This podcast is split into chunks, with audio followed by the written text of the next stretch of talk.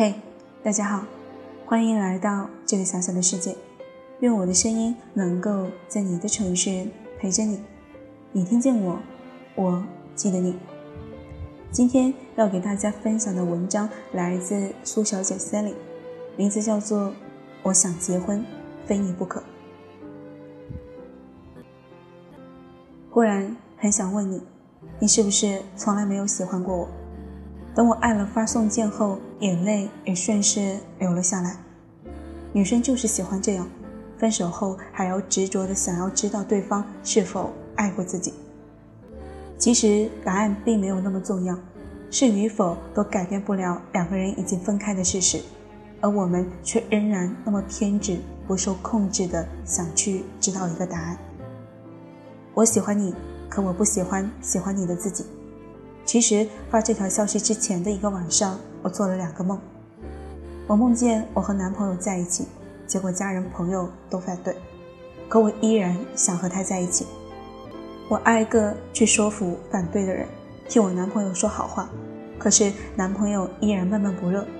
我哄着他说，只要我们足够努力，好好在一起，总有一天他们都会来祝福我们的。后来所有人都祝福我们了。可是我们却分手了。醒来，我想起了苏童，那不是梦一场，也是事实。我翻着相册，手机里还有我们的合照。可是我却在这一刻忽然有些难过。分手这么久，他没有挽留，也没有再来找过我。我开始想着，他是不是真的没有喜欢过我？我在思考着这一系列的时候，又迷迷糊糊地滑入了梦里。梦里，我忍不住加了他的 QQ。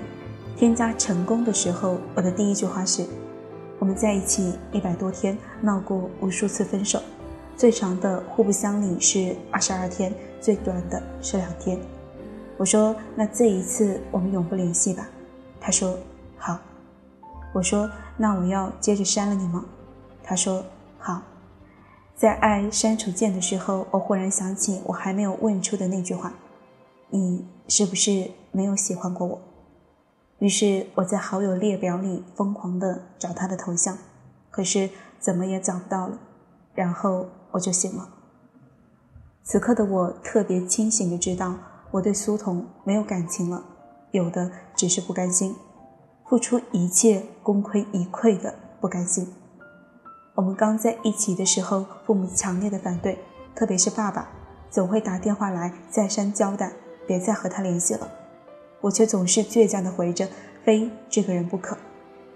有些七大姑八大姨想借机要给我介绍对象，然后拿着对比，我巧妙的敷衍过去。还有那些赶集班的媒人，都被我直截了当的说我有男朋友给打发走。甚至朋友的质疑和劝说，我都依然坚定不移的说着，我不想将就婚姻，我认定了他。我曾为了让他们认可苏童，天天绞尽脑汁地讨好他们。然而，关于这些，苏童并不知道，因为我怕他知道会不开心，所以一直没有对他讲。我曾幻想着和苏童的以后，买一间不用太大的房子，一起慢慢还贷，然后生一两个小孩，偶尔带着孩子一起逛超市、逛公园，虽然也会吵吵闹闹。但是我想，我们一定是不会吵散的那一对，生活平平淡淡，看着孩子长大，和他一起慢慢变老，那是多么温馨和美好的画面。然而，我们分手了，所有的一切都如同泡沫般碎得连渣都没有。我没有在父母反对最强烈的时候选择放弃，没有在朋友最不支持的时候选择放弃。我也没有在七大姑八大姨以及媒人的连环轰炸时选择放弃，我甚至也没有在一次次质疑他是否真的喜欢我的时候放弃他。至于我放弃的原因，可能我真的累了，真的太不看好这段感情，积累了足够多的失望，所以要放手了。我看了一天的手机，我知道我可能等不到一个答案，可是我就是这么执着。就像当初执着的想和他在一起一样。有人问我为什么当初那么死心塌地的不顾一切想要和他在一起，为他付出一切。我说我也不知道。很多时候做很多事都显得迷迷糊糊，到了结束的时候也不一定能搞明白事情的起因。可是我唯一知道的是，喜欢一个人让我变得很柔弱，就像现在在等一个答案的无助。其实世界上最放不下的不是还有感情，而是那一份强烈的不甘心。好了，今天的故事就给大家分享到这里。最后，感谢大家的收听，晚安。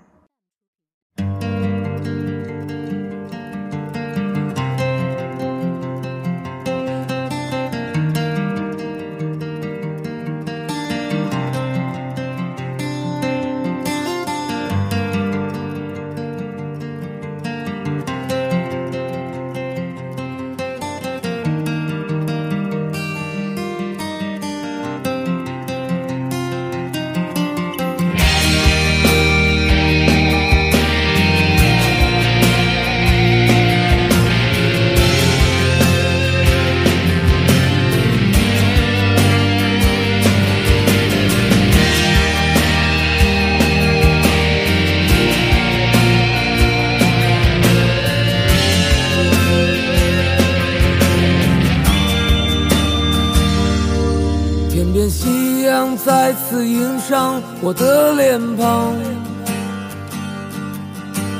再次映着我那不安的心。这是什么地方？依然是如此的荒凉。那无尽的旅程如此漫长。我是永远向着远方独。行的浪茫茫人海之中我的女人，在异乡的路上，每一个寒冷的夜晚，这思念的如刀让我伤痛，总是在梦里，我看到你无助的双眼。我的心被唤醒，我站在这里，想起和你曾经离别情景。你站在人群中间，那么孤单，那是你破碎的心，我的心。却那么狂野。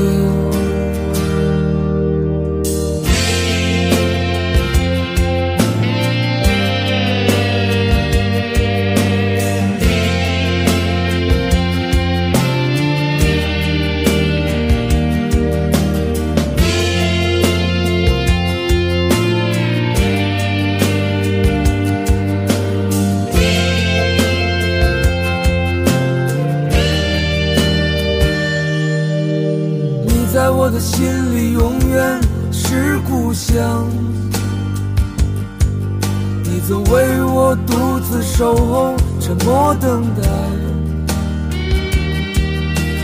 在异乡的路上，每一个寒冷的夜晚，这思念的如刀让我伤痛，